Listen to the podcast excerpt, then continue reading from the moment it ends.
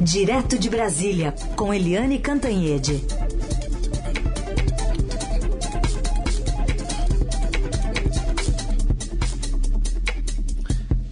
Eliane, bom dia. Bom dia, Heisen. Bom dia, ouvintes.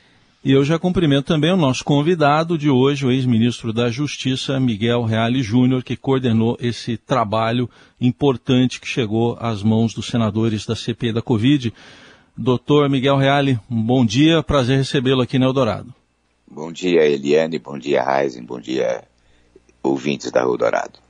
Bom, eu queria inicialmente uma visão geral do senhor sobre esse trabalho que apontou sete modalidades de crimes e que podem resultar até em processo de impeachment. Qual a avaliação geral que o senhor faz? Bom, foi um trabalho exaustivo, tendo em vista a quantidade de documentos que tinham que ser examinados. Foi muito importante um estudo cronológico do comportamento do governo federal, feito pela Faculdade de Saúde Pública de São Paulo, junto com a Conectas. E esse trabalho foi realizado pela comissão, que é composta pelo Alexandre Wunderlich, Helena Lobo da Costa, Silvio Steiner, que foi membro do Tribunal Penal Internacional, e por mim. Tivemos a colaboração de vários jovens advogados dos nossos escritórios, até para selecionar e organizar essas provas. É, desde que tomei contato com os elementos escolhidos pela CPI, é, verifiquei que o, o, importante é o conjunto da obra, que é sem dúvida é, impactante. É impactante porque demonstra que houve uma orientação fixa, não foi é, descaso, imprudência, negligência por parte do governo federal que levou a esse desastre, é, é, esse morticínio de 600 mil pessoas falecendo por Covid. Não, é, é, realmente era uma política de governo esta é, é a constatação que se pode obrigatoriamente tirar na leitura das provas demonstrativas de que havia uma, uma linha mestra que presidia o comportamento e que era a ideia de que deveria se dar preferência à economia, a economia tinha que se manter intocada e uh, estabelecer a, a, a, a, imunização de rebanho como meta a ser alcançado, porque a, a pandemia só desapareceria quando 60%, 70% das pessoas estivessem contaminadas, imagine. E, e, portanto, era necessário liberar o trabalho e criar todo tipo de empecilho às medidas de precaução. As medidas de precaução tiveram um inimigo no presidente Bolsonaro. Né? Ele, seja por comportamento, seja por atos, é, por vetos que ele impôs a leis, a Lei 14.019, que, por exemplo, impunha o uso de máscara, ele vetou o uso de máscara. Ele ampliava, por decreto, continuamente as atividades consideradas essenciais que estariam isentas da tomada de medidas de precaução. Chegou a declarar que eram medidas, que eram atividades essenciais, cabeleireiro e academia de ginástica, é, e, que são focos de, de, de contaminação mas ele, ele queria é, atividade. Tanto que o governo federal, em março, a SECOM lançou um, uma campanha publicitária chamada O Brasil Não Pode Parar. Essa campanha publicitária, O Brasil Não Pode Parar, foi contestada no Supremo Tribunal Federal por partidos políticos e pela própria OAB, e o ministro Barroso deu a liminar determinando o cancelamento dessa campanha. O Brasil não pode parar porque ela era uma campanha nociva, evidentemente, à, à comunidade brasileira e, e, estaria na contramão de tudo aquilo que a ciência e os organismos de saúde nacionais e internacionais é, sugeriam. E é, essa é a ideia, né? é uma imunização de rebanho e, e, e para compensar a, a não tomada de medidas de precaução, eh, sugeria-se eh, intensamente a, a, administração da cloroquina. Eh, e o ápice disto aconteceu eh, em Manaus em janeiro deste ano. Foi um, um desastre. Eh, eh, uma, um comportamento absolutamente inaceitável de desprezo à vida no meio da, do colapso é, do sistema de saúde em Manaus, com os hospitais lotados, sem oxigênio, e o governo federal fazendo campanha de cloroquina e mais que isso, lançando, fazendo nessa semana trágica de Manaus o lançamento da o lançamento do aplicativo Trate Covid. Chegou-se até a aventar, e ontem foi o senador Omar Aziz que lembrou isto, que fosse mudada a bula da cloroquina para incluir também na bula da cloroquina a, a recomendação para é, a combate ao vírus. É, até o senador queria saber qual a qualificação jurídica, mas me parece que ficou no, no âmbito dos atos preparatórios. Quiseram e a Anvisa não concordou de forma nenhuma com alteração da bula. Imagine, alterar a bula para fazer falsamente a indicação de cura ou de prevenção eh, de um remédio que não era a, a, adequado e, e cientificamente re, constatado que ele não tinha nenhum efeito. Pelo contrário, ele é um remédio que tem efeitos colaterais bastante graves no plano cardiológico e, no, e da vista. É, esse é o quadro geral? E as dificuldades da aquisição de vacina. É, e a campanha contra a vacina e desestimulando a população a se vacinar. O presidente até agora não se vacinou. Ele está com dificuldades de a Organização das Nações Unidas em Nova York porque ele não se vacinou. Quer dizer, todos os mandatários do mundo se vacinaram. Né? É, até o Trump, o seu ídolo, vacinou. É, e, a vacinação era a demonstração da importância é, da vacina como exemplo que o mandatário da nação dá à sua população. Não, ele conspirou.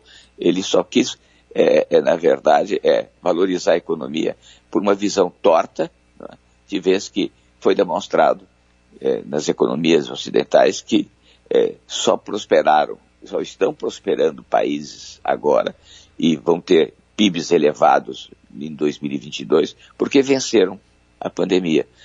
Vencendo a pandemia através de medidas de precaução e da vacina é que se alcança desenvolvimento econômico e não o inverso, ter desenvolvimento econômico para conseguir a disseminação, a não disseminação do vírus. É tudo ao contrário. Né? é, a visão era exclusivamente eleitoral, interesseira, com desprezo à, à vida e à saúde. Uhum. Esse é o, é o ponto nevrálgico da questão, a questão valorativa. O desprezo à vida e à saúde e a prevalência do interesse pessoal particular de manter a economia em condições de atividade para não sofrer danos eleitorais. Esta esta é a verdade mais triste que brota do exame que nós fizemos. Oi, é, bom dia. É um grande prazer, uma honra ter o senhor aqui com a gente, doutor Miguel. É, eu só fico com uma dúvida na sua fala, porque depois de analisar todos esses documentos tão detalhadamente, o senhor que é tão aplicado, o senhor chega à conclusão de que o presidente fez isso é, em favor da economia. Ou seja, ele criou a falsa dicotomia, ou economia, ou as pessoas morrerem, né? Mas é. eu acho que não é só isso não, doutor Miguel, porque é, não, não, não, não tem sentido, não tem lógica, não é razoável imaginar que você vai salvar a economia combatendo, por exemplo, as máscaras e as vacinas. O pre presidente combateu as vacinas e, que, como o senhor próprio lembrou, o presidente não tomou a vacina até hoje. Ou seja, que tivesse uma relação entre quarentena, isolamento social e economia, sim, isso faz, tem alguma lógica, faz algum sentido. A gente pode analisar que ele errou, mas tinha uma lógica. Mas não tem lógica nenhuma ele combater máscara e vacina é, em favor da economia. O senhor acha que tem um, uma característica aí, algum tipo de viés patológico nessa posição do presidente? Desculpa lhe perguntar isso. Eu, eu acho que se somam as duas coisas. Uma pessoa de normalidade psíquica jamais faria é, uma campanha contra a vacina, por exemplo, é, porque é, a vacina é, é, é, é, constat, é constatada cientificamente, racionalmente, como, como a salvação. Não, é? não, haveria de forma nenhuma alguém que tivesse essa atitude se fosse uma pessoa também normal. Ele estava movido é, por alguns empresários que o cutucavam no sentido de vamos deixar a economia, não vamos fechar nada. Isso isso está claro nos levantamentos que foram feitos das suas diversas manifestações ao longo, ao longo do ano. E depois a vacina também entrou numa, numa disputa política eleitoral. Se não fosse Butantan, o governo federal não tinha se interessado por vacina nenhuma. E, é, quando sai o Dória é, com a possibilidade de lançar uma vacina no Brasil, é, aí ele entra em, em, disputa. A prova de que tem, de que a vacina tinha um, um, um é, componente eleitoral está na, num, num fato singelo. Os fatos singelos, às vezes, demonstram muito mais do que qualquer análise mais profunda. Quero lembrar que quando se fazia a experimentação da vacina Butantan, houve um evento negativo, o suicídio de um dos voluntários, e o Bolsonaro festejou. E ainda disse a seguinte frase reveladora, porque ele, ele na verdade, na sua alucinação, ele é transparente mais uma, mais uma que o Jair ganhou. Ganhou. Isso entra, isso caracteriza algum tipo de crime, neste caso específico? Sim, ele caracteriza crime de responsabilidade na medida em que ele tem o desprezo à vida e à saúde. É? E depois os crimes, os crimes contra a saúde pública que estão ali é, é, catalogados no nosso, nosso relatório, examinados com profundidade a qualificação jurídica, o causar epidemia, porque causar não é só dar início, causar é também tornar mais grave a situação existente. E ele tornou muito mais grave. É, quero lembrar, Eliane, que o Brasil estava preparado para o enfrentamento à Covid. Foi um dos primeiros países a estar preparado. Uh, em 2020, na abertura do ano legislativo, em seis dias, a Câmara, o Congresso Nacional aprovou a Lei 13.979, que é uma, é uma orientação perfeita do que fazer, inclusive na relação entre União, Estados e municípios, e contemplando é, as medidas de precaução. Logo em seguida surge portaria, portaria acho que 356 do Ministério da Saúde, detalhando quais seriam as medidas de precaução e quais seriam as medidas a, e coercitivas a serem impostas é, para, para a população. E depois um, um, uma portaria interministerial do Moro e do Mandetta, que é claro dizendo, inclusive, que desrespeito às normas sanitárias constituiria crime, que é o crime do artigo 268 do Código Penal. E detalhando a cooperação entre União, Estado e município. O que, que fez o Bolsonaro? Ele conspirou contra os atos do, do seu governo. Ele foi solapando todas as medidas que tinham sido adotadas por força da, da, da, do prestígio, da força eh, política do Mandetta. É? A tal ponto, Helena, a tal ponto que essa, esta portaria interministerial que estabelecia que constituía infração grave o não uso de máscara, ou que estabelecia que o desrespeito a normas regulamentares era, se configurava como crime do artigo 268 do Código Penal, o que, que aconteceu? O Mandetta, no final de, de, de março, mandou uma carta desesperadora ao presidente, está transcrito, dizendo, olha, ou não muda de atitude ou nós vamos, nós, nós vamos para a desgraça. E foram para desgraça, porque ele, ele tirou o Mandetta. É, e aí o que, que, que aconteceu com essa portaria interministerial tão precisa, tão clara? Foi revogada. Foi revogada por Pazuello e por André, por André é, Mendonça. Ele desconstituiu, ele desfez. É, é, incrível. Ao mesmo tempo agia contra governadores. Por... Veja, a prova da economia, é, Eliane, como o objetivo final, é que agora mesmo, é, na, no seu cercadinho com aqueles fâmulos idiotas que ficam ali no palácio, do, naquele cercadinho do Alvorada, perguntado sobre a inflação, ele disse, é, tá vendo? É a culpa dos governadores que fecharam a economia, fecharam as empresas e tal. Eu, eu tinha dito que não era para fazer isso. Agora estão pagando o preço, porque a culpa é dos governadores e dos prefeitos. É, é era, é, era uma visão torta.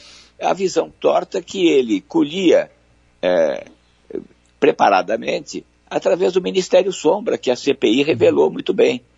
Quem imaginar que tinha um Ministério Sombra, lá com pseudocientistas dizendo para o Bolsonaro aquilo que ele queria ouvir. Olha, é um, é um quadro é, estonteante, é, parece uma fita de terror. Sabe? É a impressão que eu tinha ao ir lendo e fazendo essa cronologia e colhendo todos os elementos, é que eu estava vendo um filme de terror. Hum.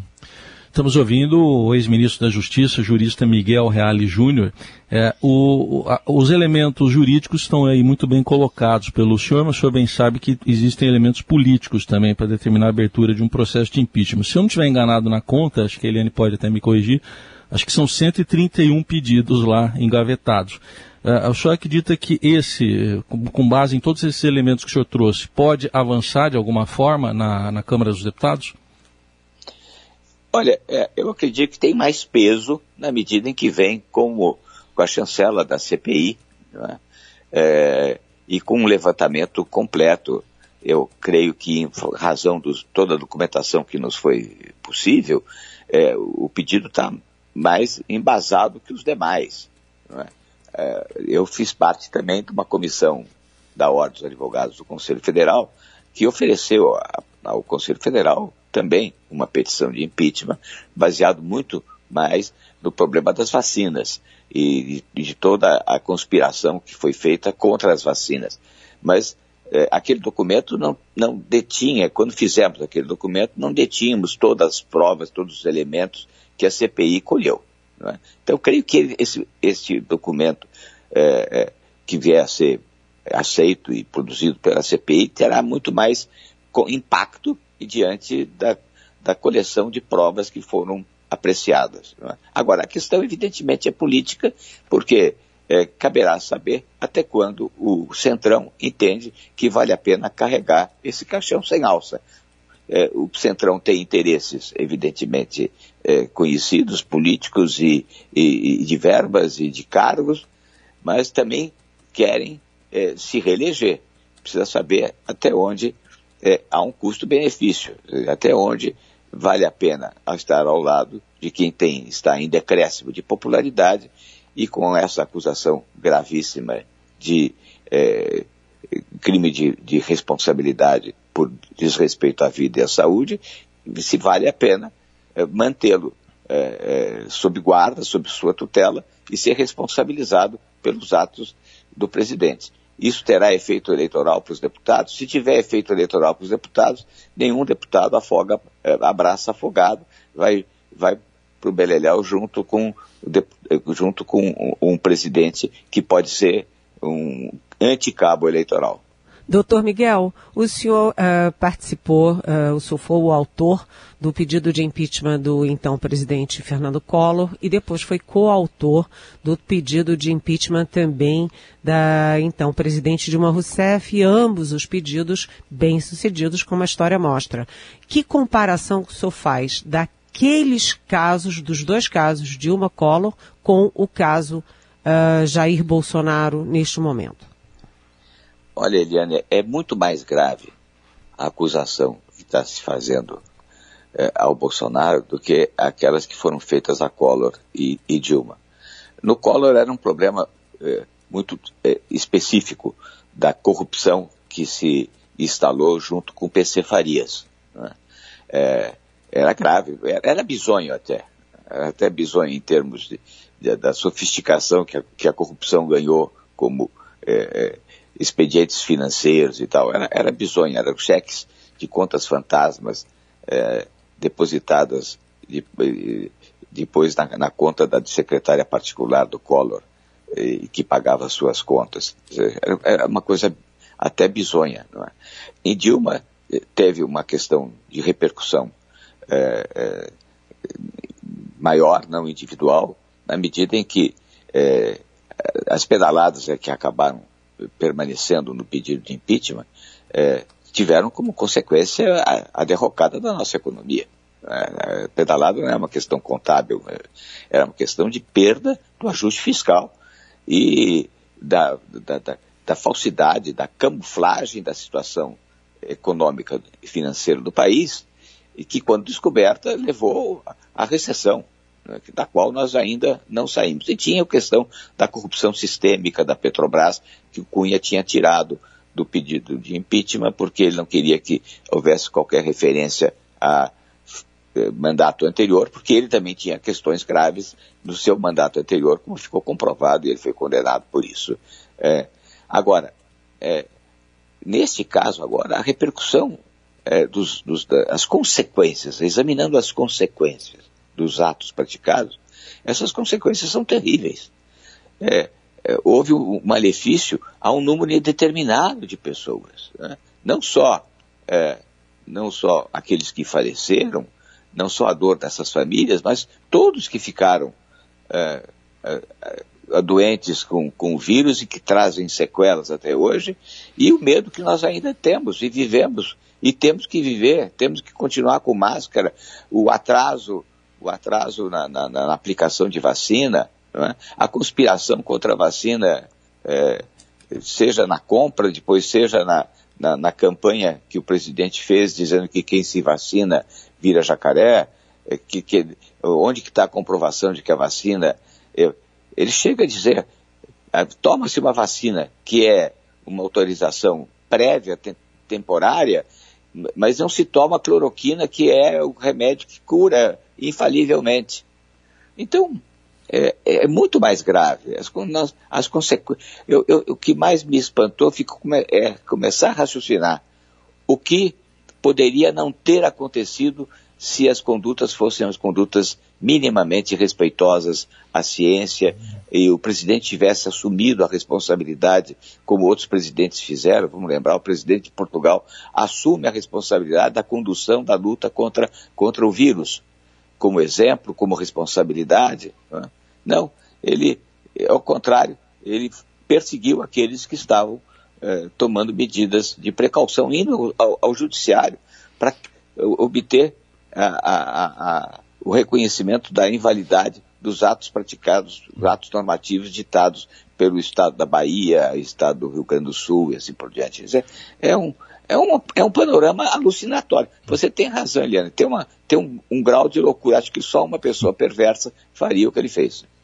O, o senhor citou aí o ex-presidente da Câmara, Eduardo Cunha, pelo ato dele de deixar só as pedaladas no processo de impeachment da ex-presidente Dilma, mas isso mostra claramente o, o, papel que até hoje tem um presidente da Câmara, seja quem for, nesse processo todo, e é o papel que a gente está assistindo aí de Arthur Lira neste momento. E há uma proposta da CPI para mudar isso, para tentar dar um prazo para o presidente da Câmara se manifestar. Como é que o senhor vê a chance disso prosperar?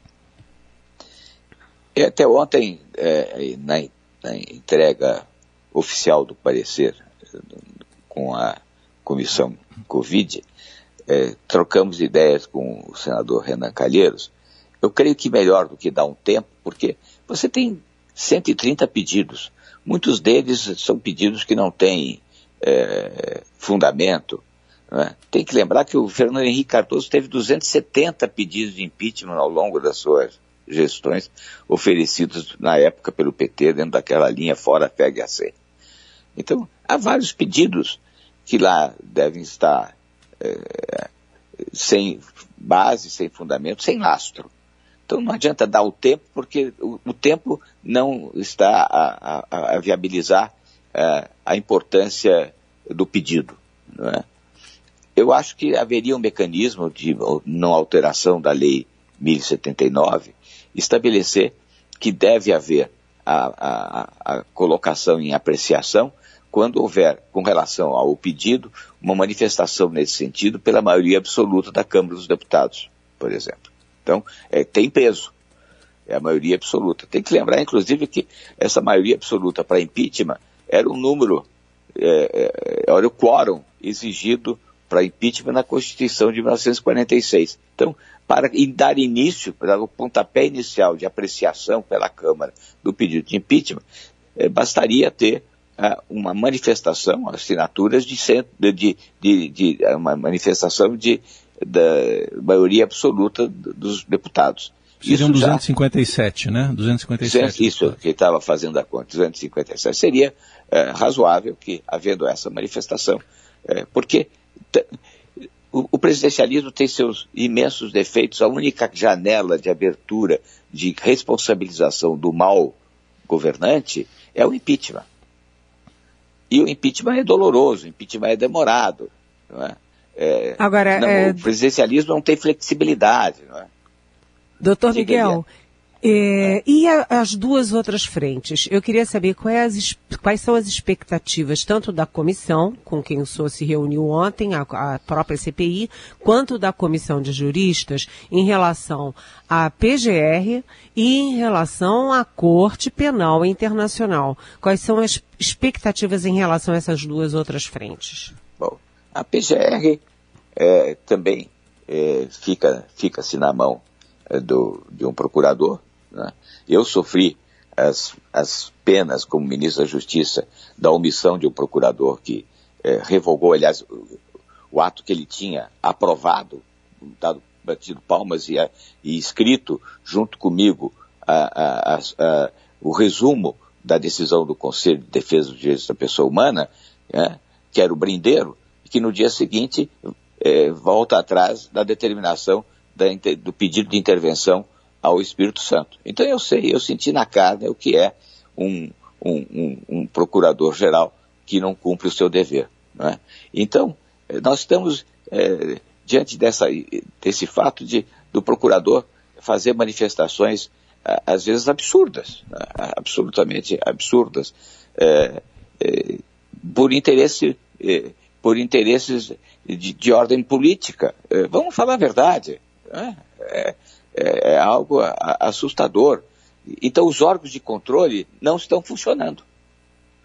Não está funcionando a Câmara por causa das posições do presidente da Câmara e não está funcionando a Procuradoria, né, porque o, o, o, procurador tem uma posição política.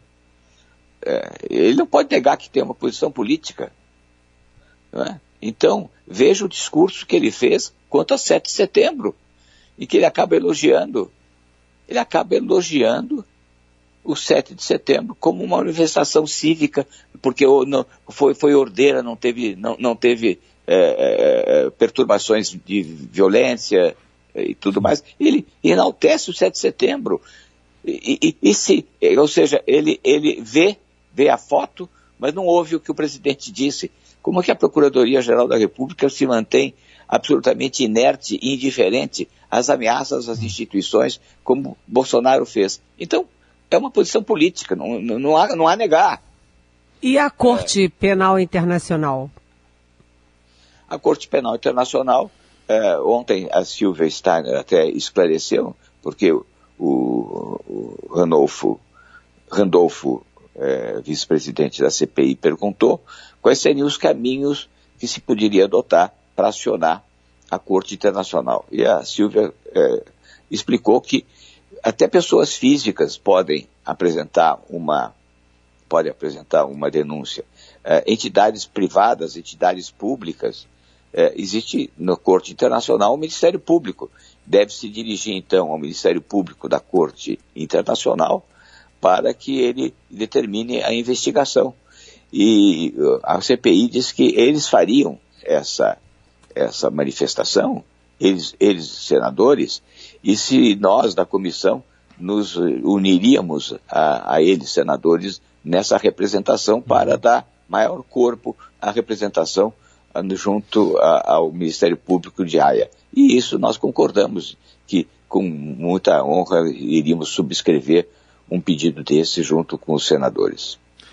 Muito bem, ouvimos aqui na Rádio Dourado o jurista e ex-ministro da Justiça Miguel Reale Júnior trazendo todos os elementos desse trabalho que ele coordenou e que foi encaminhado à CPI da Covid, apontando sete crimes do presidente Jair Bolsonaro durante a pandemia. Doutor Miguel Reale, muito obrigado mais uma vez, até uma próxima oportunidade. Muito, muito obrigado, obrigado, um abraço Miguel. Obrigado. Muito obrigado, foi excelente. estar com vocês. Muito obrigado. Doutor Miguel Reale, uma entrevista importante, muito esclarecedora, né, Helene? Muito esclarecedora, muito clara, muito didática. é, e dizendo tudo, né, Heisen? É impossível contestar o que o Dr. Miguel Reale Júnior falou. Agora, o que eu achei mais importante, mais contundente, é que o Dr. Miguel, ele foi o autor do impeachment do, do, do Fernando Collor de Mello, lá atrás, em 1992, e ele foi também coautor, junto com a doutora professora Janaína Pascoal, do pedido de impeachment da presidente Dilma Rousseff. E o que que ele nos disse aqui, a nós todos e aos ouvintes da Rádio Eldorado? Ele nos disse, acabou de nos dizer, que as acusações contra o presidente Jair Bolsonaro são muito mais fortes, muito mais graves do que as acusações que pesaram contra Fernando Collor e Dilma Rousseff. Portanto, ele disse inclusive que as consequências das ações e da inação do presidente Jair Bolsonaro foram terríveis e deixou claro que e deixou claro com uma pergunta, né? É, quantas vidas poderiam ser evitadas, ou seja, o que teria acontecido se não fosse o, se não fosse essa ação e essa inação do presidente Bolsonaro na pandemia. Ou seja, ele tá, ele demonstrou que está muito bem informado, que ele leu tudo, que ele acompanhou muito bem e ele vai às últimas consequências.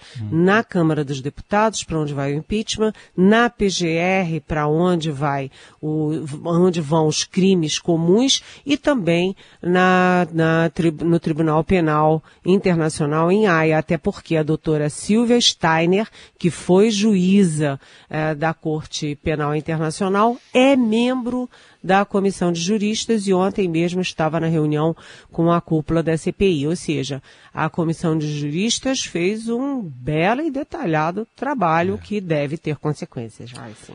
Muito bem, são 226 páginas. Quem quiser conferir mais detalhes está lá no portal do Estadão o documento todo e daqui a pouco vai estar no nosso site também essa entrevista que fizemos com o Dr. Miguel Reale. Eliane, obrigado. Até amanhã. Até amanhã. Beijão.